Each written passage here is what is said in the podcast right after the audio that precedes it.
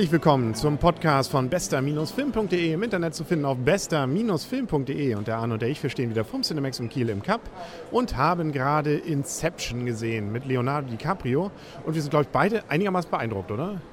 Ja, also ein herausragender Film, ein verstörender Film, wie ich gerade eben schon sagte, ein intelligenter Film, echt, also ein äh, un untypischer Leonardo DiCaprio-Film.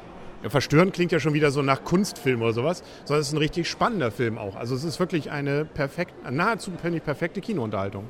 Verstören meine ich im Sinne von, man weiß nie, was jetzt passiert, also was wo jetzt läuft, also das äh, oder was wo wer wo ist, also ohne dass ich, ohne dass man kann diesen, man darf jetzt dazu nichts erzählen, weil aber jeder, der den sieht, würde ich sagen, denkt, also zwischendurch ist schon verstörend, was wie was passiert.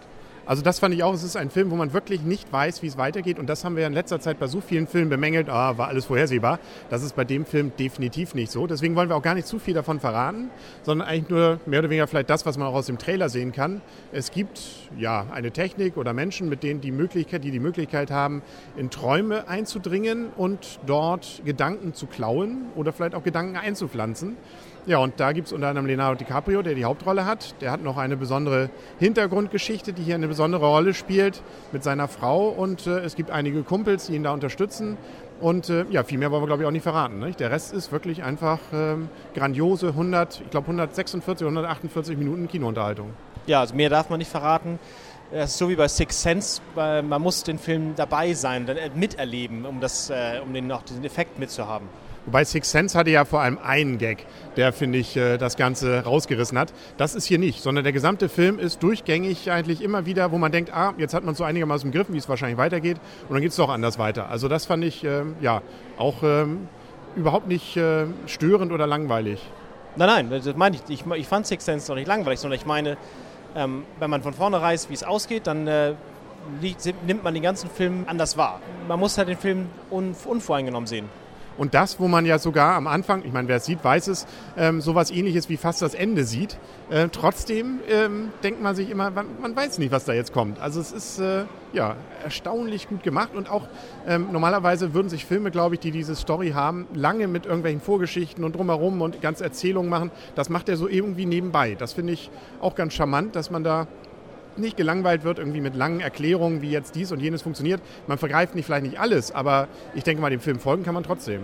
Dem Film folgen kann man trotzdem, auch wenn natürlich einige Erklärungen, warum sie jetzt was machen oder was das äh, ausbleiben und vielleicht auch fehlen, aber das, trotzdem nimmt sich der Film Zeit, die Geschichte zu entwickeln und hat ja auch Zeit bei 148 Minuten. Und ähm, ja, es war also nie gehetzt, es passte, es war also immer hervorragend gemacht. Es war jetzt nicht der knaller super Actionfilm, zumindest wirkte er nicht so. Er war es zum Teil sicherlich, aber er war schon richtig gut gemacht und eine intelligente Story, die wir schon seit langer, langer, langer Zeit nicht mehr so gesehen haben. Wobei so ein bisschen Bond hatte er auch, diese Szenen im Schnee.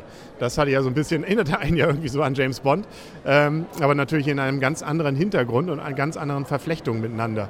Und äh, wir haben auch schon vorhin gesagt im Vorgespräch, es ist so, wenn man den Trailer gesehen hat, denkt man, man kann sich den Film einigermaßen zusammenreimen, ist aber nicht. Nee, kein Stück. kein Stück. Also das finde ich auch. Man sieht da ja Szenen, wo Leute rumfliegen und so. Erst nachher gibt es einen Sinn, was das alles soll. Und, äh, und auch die Person, man erkennt ja Gott sei Dank im Trailer auch nicht immer alles. Deswegen, ähm, da hat man auch, also kann den Trailer bedenkenlos gucken. Man hat nicht dadurch das Gefühl, wirklich jetzt äh, irgendwas von der Spannung und dem Spaß dieses Films irgendwie wegzunehmen. Ja, also ich, man kann dem einfach nur dazu, also zufügen und sagen, der Film ist absolut sehenswert. Damit kommen wir, glaube ich, jetzt auch zu sehr hohen Wertungen, würde ich mal sagen, oder? Also, wenn wir jetzt mal überlegen, und ich bin, bisher hatten wir, glaube ich, die beste Wertung gegeben, ja, Star Trek. Lässt sich nicht miteinander vergleichen. Star Trek ist dann doch geradliniger.